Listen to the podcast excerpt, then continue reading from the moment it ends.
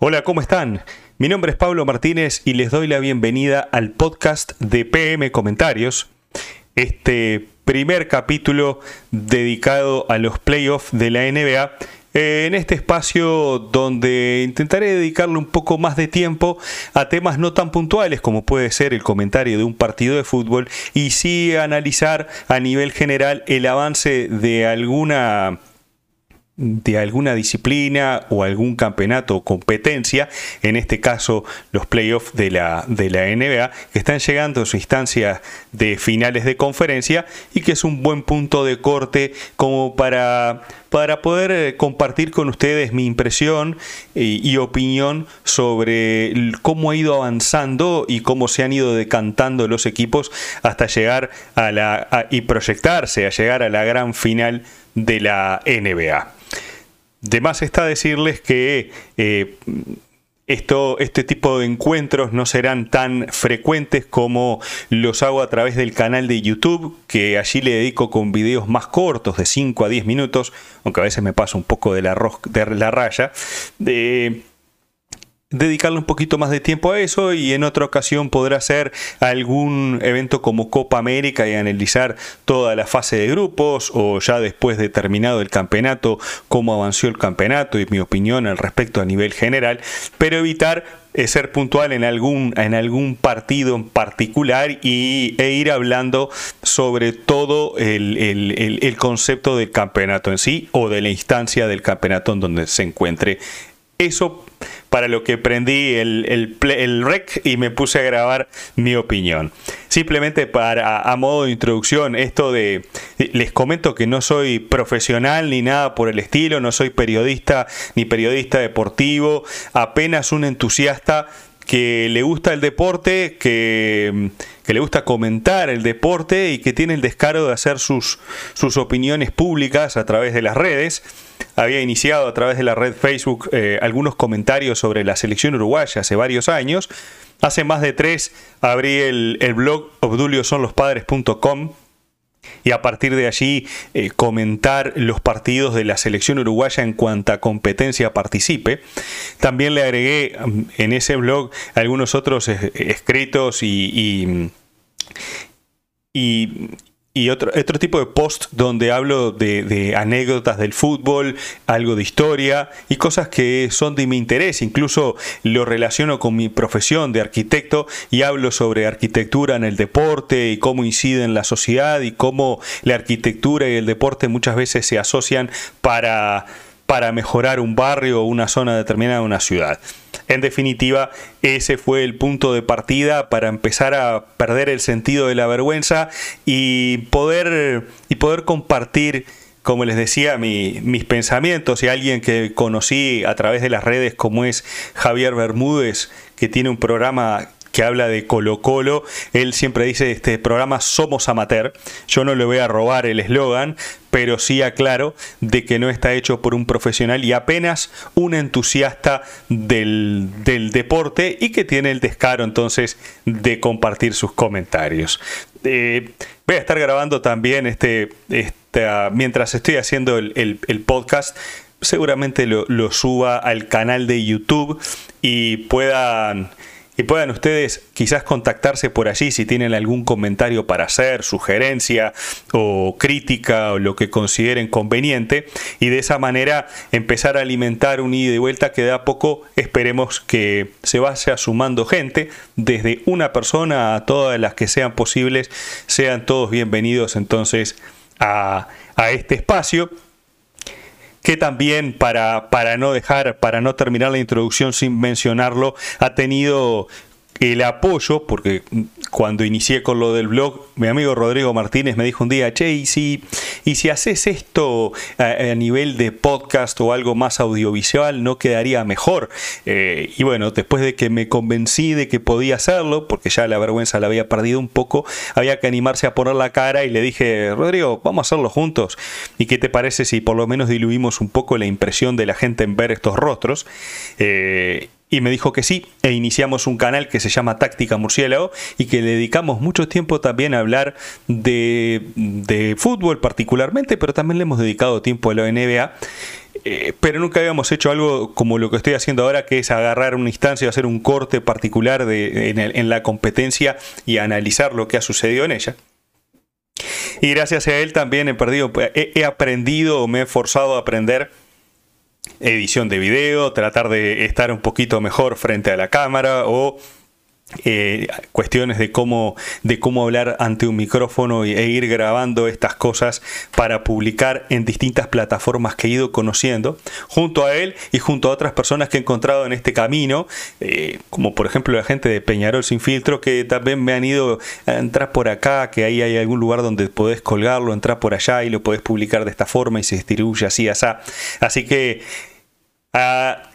Eh, con toda esa gente y más otros amigos que también me han ido impulsando y la familia que me permite tomarme este tiempo para, para poder hablar y divertirme también un rato haciendo estos comentarios. Bueno, he iniciado o estoy inaugurando este podcast a través de anchor.fm y que aquel que tenga la posibilidad de escucharlo en, Spotify o en Google Podcast o en Tuning Radio o en Apple Podcast o lo que sea, también buscando PM comentarios va a poder encontrar este, este pequeño repaso que en su primer capítulo tiene, eh, tiene como protagonista los playoffs de la NBA. Hoy se va a estar jugando el segundo partido entre Los Ángeles Clippers y Phoenix Suns. Van ganando los Suns por 1 a 0. Esta fue la final de conferencia que arrancó más temprano porque tanto Phoenix como los Clippers Phoenix especialmente terminaron más temprano sus partidos, entonces empezaron un poquito antes, mientras que en el este fueron siete los partidos que precisaron cada uno de los finalistas para llegar a esta instancia. Ya que estamos, entonces vamos a empezar por, por el oeste, donde los Suns eh, han sido, para mí eran uno de esos equipos que eran los grandes candidatos a ser el enemigo de los candidatos que a primera instancia eran Los Ángeles Lakers, teniendo a, primero porque habían retenido el dúo de Anthony Davis y LeBron James, pero que ese dúo cuando era solista era difícil que pudiera carrear con un equipo que no le ofrecía el, suficiente soporte y era AD y LeBron James contra todos los que rajen.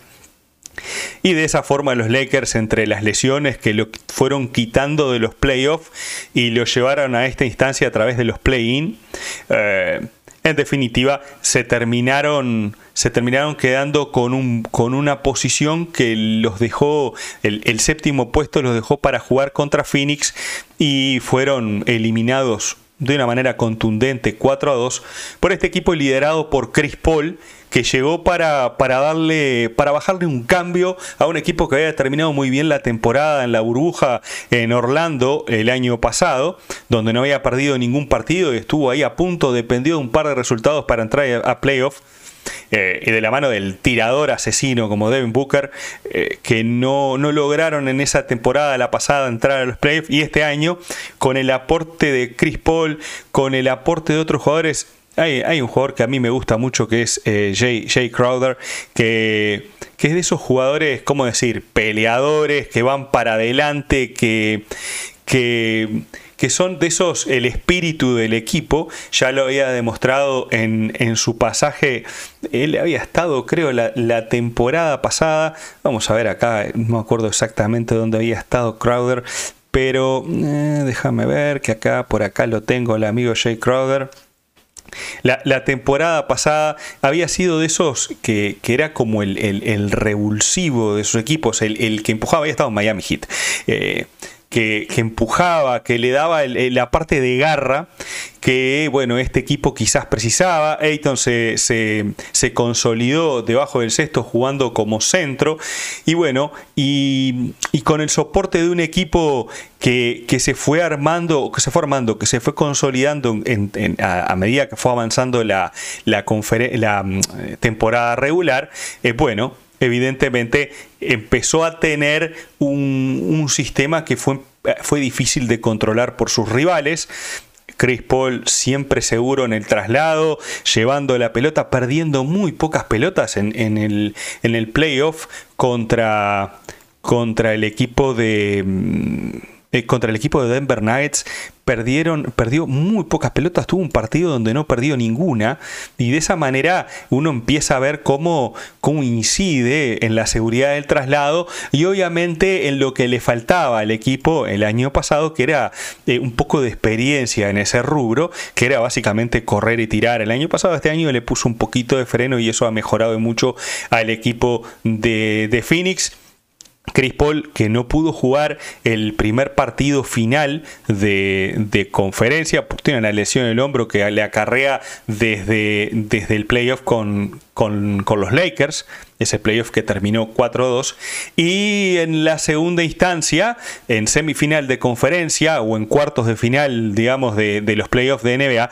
eh, los, los Suns barrieron a Denver y bueno, no le dio tiempo a Paul para recuperarse. En definitiva, no se pudo dar el lujo de jugar sin él alguno de esos partidos. Un equipo de Denver que, que, había, terminado, que había terminado bien en la temporada, que le había ganado a Portland 4 a 2, pero que había perdido a, a Murray, una de sus estrellas. Estaba Nikola Jokic, el MVP de la temporada, al fin y al cabo. Pero, pero bueno, eh, no pudieron no pudieron los muchachos de Denver eh, cubrir esa, esa, ausencia, la ausencia de, de, Murray, y fueron demasiado los soles de, de Phoenix para para el equipo liderado por Jokic y el argentino Campaso, que se ganó sus minutos a fuerza de mucha intensidad defensiva y buena distribución de juego. Eh, también el argentino es de esas gratas revelaciones que hemos podido ver esta temporada en la NBA, pero no fue suficiente ese aporte para que Phoenix barriera y con contundencia en los cuatro partidos, eh, siempre con resultados holgados, salvo el último que terminó por siete puntos, los demás siempre con, diferencias grandes y contundentes. Del otro lado, eh, del lado de los Clippers, eh, ellos empezaron con, una serie rarísima eh, donde entre los Clippers y Dallas Mavericks estuvieron seis partidos ganando exclusivamente de visitante, un hecho inédito en la historia de la NBA, donde la visita la visita gana los partidos. Es una cosa, una cosa insólita con el valor que tiene muchas veces el jugar de local. Estos equipos parecía que no les importaba y hacían hacían grandes partidos fuera de casa. El partido 6 en, Dallas fue increíble porque, porque los Clippers se lo terminan llevando de una manera eh, de esas que vos decís, ¿en serio? Bueno, cuando volvamos a casa esto sí lo tenemos que resolver. Y bueno, en definitiva, en el séptimo, sí, en el, en Staples Centers de, Los Ángeles, el equipo liderado por Paul George y Kawhi Leonard se terminó llevando esa serie por 4 a 3. Eso es lo otro, el desgaste de uno y el de otro son distintos porque los Clippers jugaron series muy duras, las dos, la de Dallas bancando a, Luca Doncic, a Porzingis, eh, Hardaway y compañía, y además después tuvieron que jugar contra Utah Jazz, serie que terminó 4 a 2 y que tuvo que levantar los Clippers después de estar 0-2 en la serie, algo que habitualmente no ocurre cuando los equipos empiezan 0-2, un alto porcentaje termina con victoria del que empieza pegando las dos primeras veces. Eso no sucedió con los Clippers, que se aprovecharon, creo, de, un estilo de Utah Jazz que fue muy efectivo en temporada regular cuando las marcas no son tan duras. Eso es algo después que voy a hablar cuando hable de la conferencia del Este, algún partido, un partido en particular que vi en vivo y que me sorprendió realmente la intensidad en comparación a otros de temporada regular que también he tenido la posibilidad de ver en vivo. Eh, y ese partido, esa serie con Utah Jazz le terminó a, de catapultar a los Clippers en esta final por primera vez en, en su historia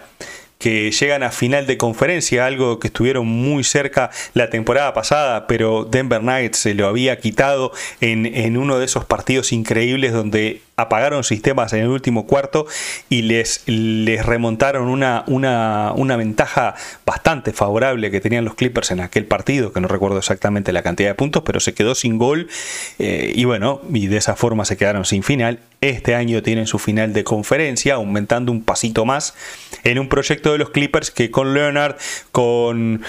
con Paul George, como les decía, y con algunos jugadores veteranos o de, línea media, como, como, puede ser Marcus Morris, eh, como bueno, en algún momento fue de Marcus Cousins, que, anduvo también por allí en el, en el, en el plantel, o el aporte, el aporte de los. Mm, el aporte de mm, ay, se me fue, de Reggie Jackson, el aporte de Reggie Jackson y el aporte de, mm, a, nivel defensivo de Patrick Beverly. También lo mismo con Rayor Rondo que entra y aporta sus segunditos, sus minutitos para, para poder jugar. Entró Terrence Mann en el último partido, fue un animal, metió casi 40 puntos contra Utah Jazz.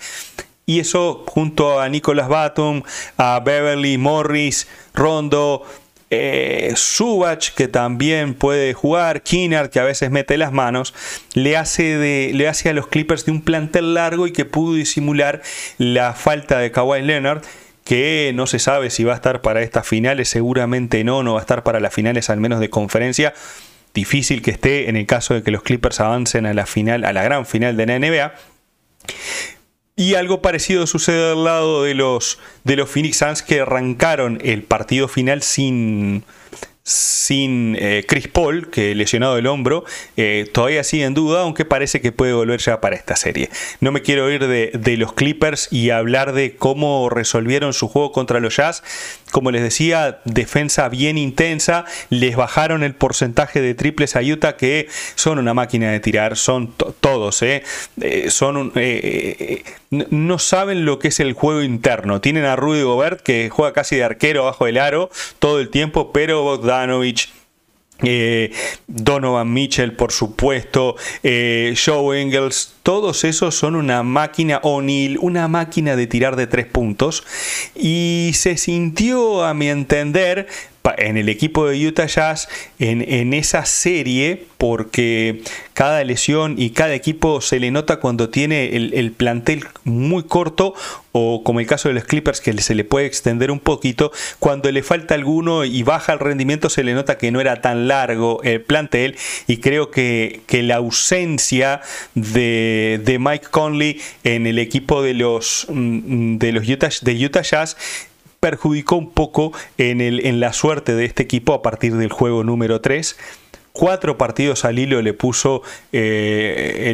el, equipo liderado por Paul George en los últimos dos partidos y fue contundente. El último partido fue emocionante. ya le había, le había agarrado la mano un poquito en temporada regular que también le había ganado eh, los Clippers a, a Utah Jazz. Y, básicamente era mantenerlo a raya, no dejarlo tirar de tres puntos y siempre era segurita de ir invocando de a dos, porque sabes que cuando el rival empieza a perder a medida que avanza el partido el porcentaje ese de tres puntos, vos asegurando los tuyos del otro lado, empezás de a poquito, eh, de a uno come el, come el pollito y de a uno le van sacando diferencias al Utah Jazz.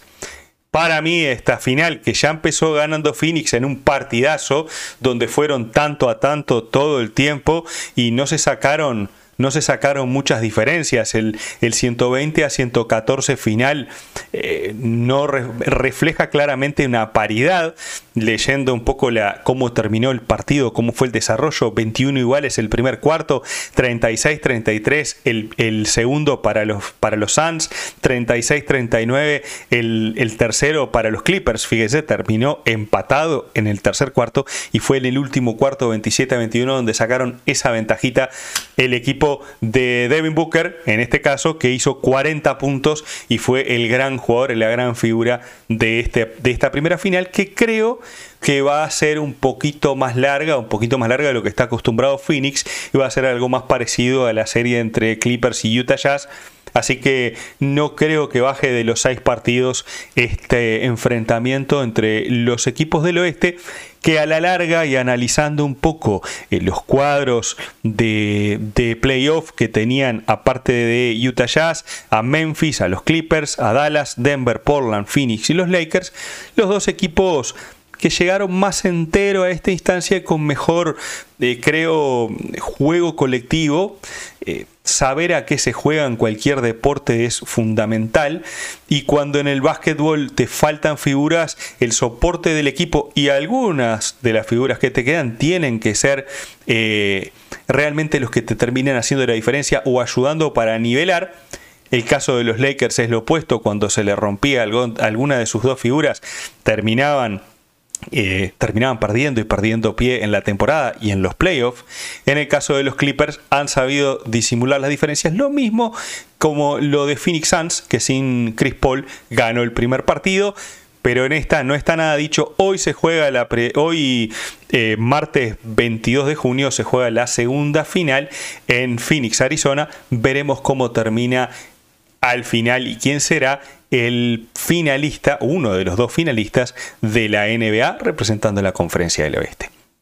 En el lado del este, eh, la cosa parecía un poquito más light y más previsible, la verdad. Todos estábamos esperando que Filadelfia y Brooklyn Nets eh, terminaran de definir esto. Quizás Milwaukee podía ser el que le pudiera, le podría hacer fuerza, pero apareció creo que la gran sorpresa de estos playoffs, que son los Atlanta Hawks, que a final, los, los últimos 20 partidos más o menos, el último tramo de la temporada, decidieron cambiar el entrenador, decidieron cambiarle la cara al equipo y realmente lo que ha hecho lo que ha hecho el equipo de Atlanta Hawks ha sido, ha sido admirable, porque basados en un juego eh, muy, ¿cómo decir?, de, mucho, de mucha intensidad, de mucho tiro de afuera, sin lugar a dudas. Eh, Trey Young es el, el triplero ese que tira desde el logo y hace muchísimo daño a todos los equipos a los que enfrenta, porque es muy difícil de marcar, porque hay que ir muy arriba a marcar, tiene esos escuderos como Kevin Huerter, que le faltó en algún momento durante la serie contra Filadelfia, como Danilo Garilari, que es ese del estilo de Jay Crowder, que es el, medio loquito que va para adelante y que aparte en boca porque tiene buena mano. Eh, además de Collins, el aporte de Capela eh, debajo del cesto, la experiencia de Lou Williams, Bogdan Bogdanovich que también aporta, ha aportado lo suyo y de esa forma el equipo de, Atlanta Hawks se le presentó a, a New York Knicks para casi barrerlos, porque fue 4 a 1 en definitiva el, el, resultado final de esa serie y creo que el primer partido que ganó en el Madison Square Garden el equipo de Atlanta, ahí fue donde definitivamente explotó su confianza y terminó de dejar chiquitito a los Knicks que venían como, como un equipo intenso, de buena defensa, muy físico y que no pudo bajo ningún concepto ser rival para Atlanta. Tampoco fue rival Washington Wizards de Filadelfia, que tuve la posibilidad de ver en vivo ese partido y es donde les puedo asegurar que el nivel de intensidad de la temporada regular respecto a los playoffs cambia y mucho y es eh, notorio y es evidente cómo, cómo, crece el tema de la intensidad defensiva, del ritmo de juego. yo hace años desde que soy niño veo partidos de la NBA y uno entiende el nivel de, de ida y vuelta e intensidad que tienen los partidos, pero desde hace cinco años he tenido la posibilidad de ir a algún partido que otro y ver distintos equipos jugando contra los Wizards especialmente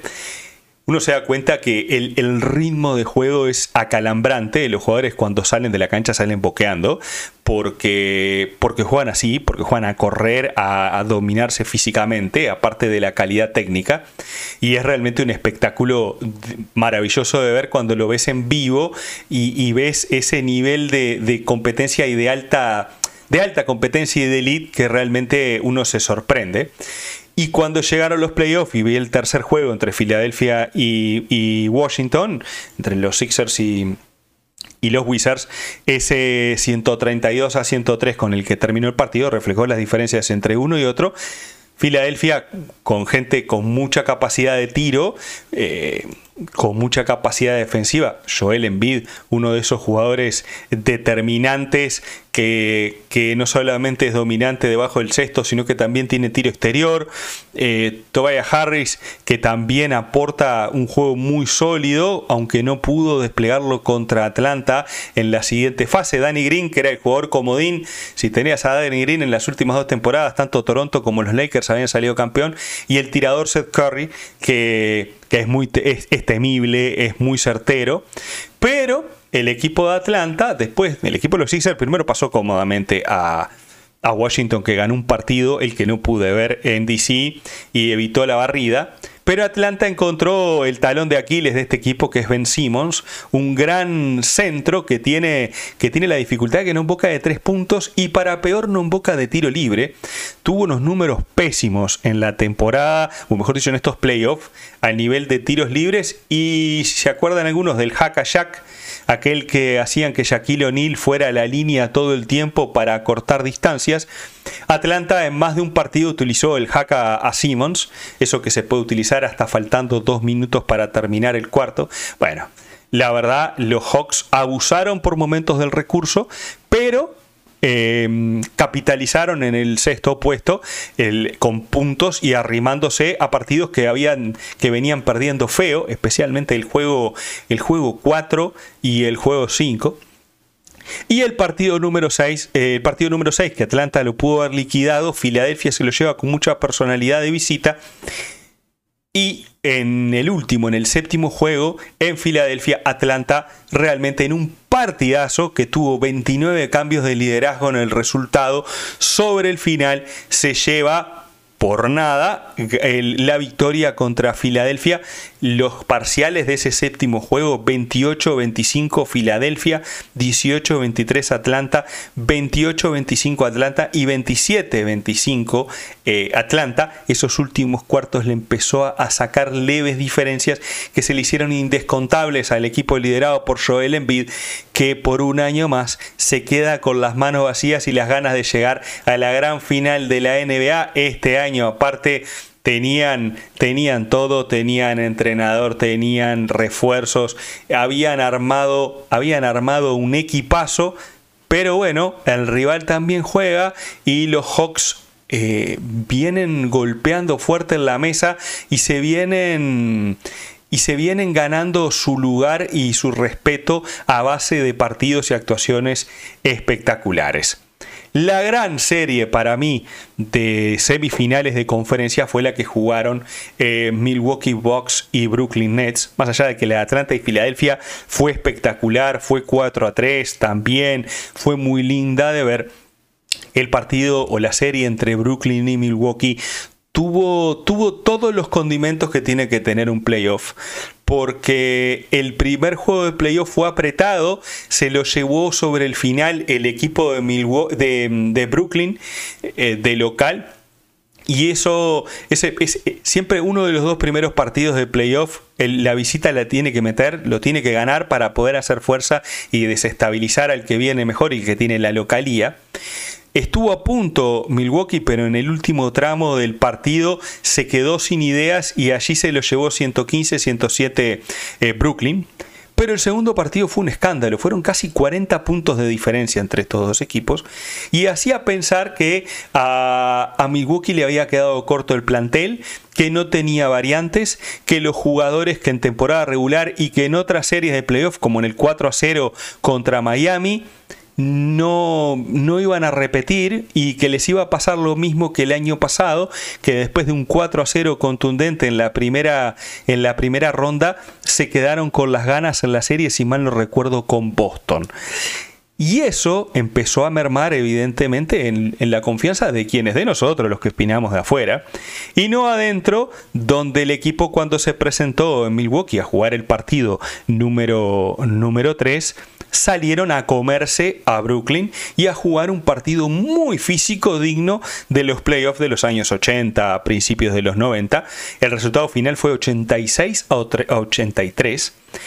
de un equipo de Milwaukee que ganó por 19 puntos el primer cuarto, 30 a 11. Miren a qué nivel de defensivo habían reducido a, a Brooklyn. Pero después perdió los siguientes dos cuartos, el segundo 31 a 15, así se medio estaba parejo la cosa con respecto al primero,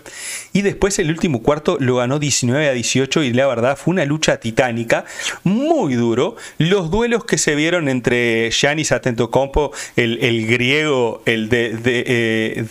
eh, Milwaukee Bucks, ese jugador físico con mucha potencia, se enfrentó a Blake Griffin que le, se le plantó y le, y le presentó mucha batalla fue espectacular ver ese duelo en los siete partidos. Brooklyn que fue alternando entre la ausencia de Harden en los primeros partidos y luego la lesión de Kyrie Irving que creo que fue fundamental para que los Nets perdieran su potencial porque la barba Harden no dio la talla particularmente a nivel ofensivo en los últimos, los últimos juegos, eh, más allá de que estuvo, estuvo presente en el marcador, por ejemplo, en el último partido, eh, Kevin Durant anotó 48 puntos y Harden 22. Obviamente se juega con una pelota sola y bueno, y, no hay con qué darle, hay que, hay que prestarla y Durán era el que, el que monopolizaba el juego y ahí es donde precisaba Durán más de Irving que de Harden para hacer de, de compañía o de escudero para tener más seguridad en el traslado, para, para llevar mejor y con, con mejor eh, prestancia y seguridad la pelota. Bueno, en definitiva eso se lo perdió los últimos partidos el equipo de Brooklyn que en el cuarto se dio 107 a 96 y la serie quedó empatada. Brooklyn volvió a ganar al regreso a casa y Milwaukee en el, sexto partido también con mucha autoridad le ganó a Brooklyn 104-89 en probablemente la actuación más floja de Brooklyn en toda la serie. Eh, porque el, el partido que terminó 86-83 fue áspero, duro, por momentos sucio y el final de todo esto, de esta gran serie, fue el partido que terminó en alargue, 53 minutos terminaron jugando Brooklyn y Milwaukee y para ver un poco la planilla de ese partido, Kevin Durant jugó los 53 minutos. En el partido anterior, en el juego 6, había jugado 47. Entonces, donde es donde uno empieza a ver, a mí me parecía al principio que el plantel de, Milwaukee había quedado, estaba quedando un poquito corto, sin embargo pasó a ser el de Brooklyn con la ausencia de Irving, el que se empezó a quedar corto en variantes, eh, en el caso de, de, de Milwaukee Bucks,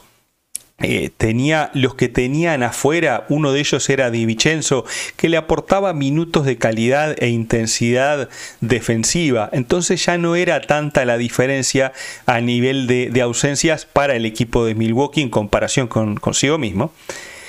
Atento Compu se fumó los 51 minutos. Chris Middleton en Milwaukee Box 53 minutos jugó una bestia, otro animal. Harden fue otra bestia que jugó los 53 minutos, pues lo criticamos porque no aportó en ataque, pero el tipo se fumó todo el partido. Bruce Brown jugó los 53 minutos, entonces fíjense que tres de los cinco jugadores, de los cinco titulares del equipo de, de Brooklyn Nets, jugó todo el partido, no tenían recambio. Llegaron fundidos a la última, al último tramo del juego y, y, perdieron por dos puntos, porque los últimos dos, el resultado fue 111-115. Eh, esos últimos dos fueron dos tiros libres de, de Brook López, de unos regalos del árbitro que inventaron un foul cuando todos se estaban saludando y con muy poca cintura le hicieron tirar dos tiros cuando el partido ya estaba liquidado. Eh, Kevin Durant tuvo la última pelota para hacer el triple y ganar el partido, pero no pudo. Había tenido la última para forzar el alargue y lo había logrado. Pero fíjese que por el lado de, de Brooklyn tres jugadores de sus titulares fueron estuvieron todo el partido. Sumarle Joe Harris que jugó 47 minutos, básicamente jugar un partido entero. Eh, Blake Griffin aportó 41 minutos y eh, Después vienen un poquito más abajo Joe Harris y Jeff Green que jugó 13 nada más. O sea, la rotación del equipo de Brooklyn era muy pobre.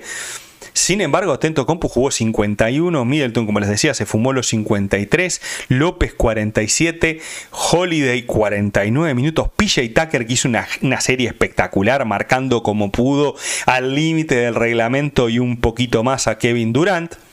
Eh, y eso obviamente llegaron liquidados, fundidos al último partido que fue tanto a tanto y sobre la hora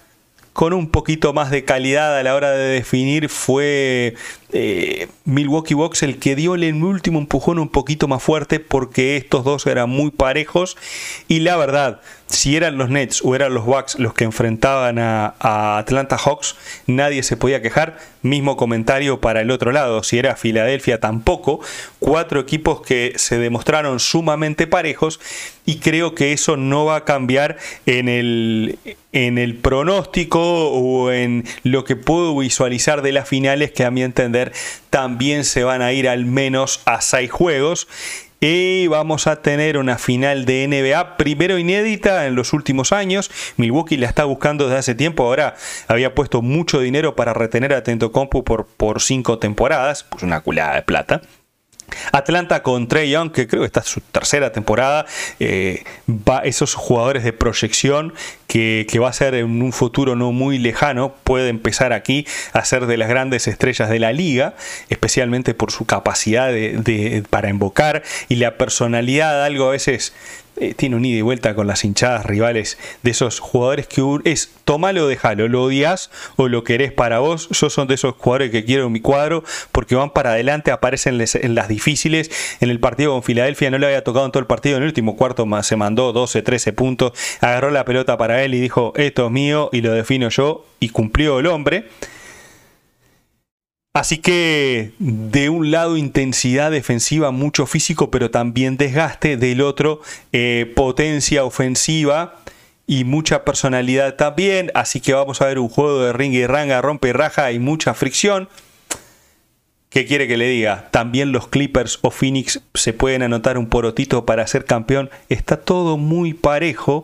y creo que estamos teniendo a final de temporada, pese a las lesiones, a las ausencias, a las quejas como por ejemplo de LeBron James que decía que era un despropósito cómo se había jugado esta temporada, el poco eh, descanso que habían tenido los jugadores y que impedía que los, a que los hinchas no pudiéramos ver a las principales estrellas en el momento decisivo él estaba hablando particularmente que se quedó sin playoff o quedó rápido afuera porque se lesionó eh, Anthony Davis y, se quedó sin, avanzar un poco más y un nuevo anillo. Pero en definitiva, eh, me parece que, estamos teniendo unos playoffs espectaculares, muy parejos en algunas series. Estos de semifinales de conferencia fueron todos muy buenos, salvo Phoenix Denver, que, que terminó muy holgado, fue en barrida de Phoenix y ahora en las finales de conferencia realmente todas pintan para ser larga.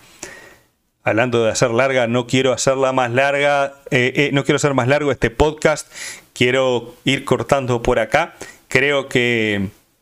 creo que he podido dar un, panorama bastante yo qué sé, de lo que a mí me parece que fueron estos, estos, estos partidos que se han jugado y estas series. Y bueno, los invito a, seguir este, este, espacio PM Comentarios, el podcast, y por supuesto los invito a participar en el canal de YouTube. Como estoy grabando esto para, para el canal de YouTube y seguramente este, deje por allí el espacio para poder dejar los comentarios, el me gusta y poder suscribirse al canal, invito a aquel que esté también escuchando este podcast que se pegue una vuelta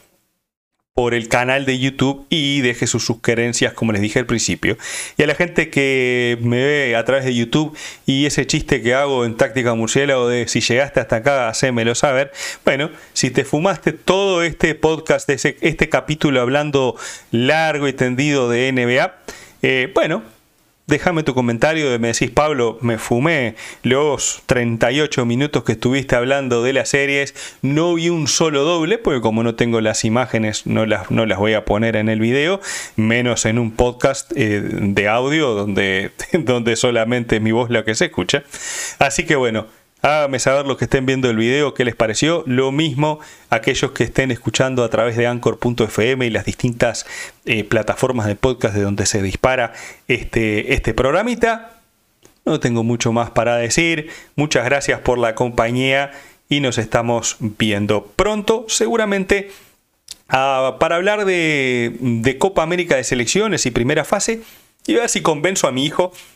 un gran fanático de la NBA, para poder hacer un podcast de análisis de las dos eh, finales de conferencia. Y bueno, él sabe bastante de esto, eh, es un fanático de, la NBA y criado aquí en este país también tiene la posibilidad de, bueno, ya con esa cultura, de ver estadísticas, de manejarse con, con ese tipo de cosas, que yo no, no, no soy de, de verlo desde ese punto de vista, lo miro desde otro lado, pero bueno, capaz que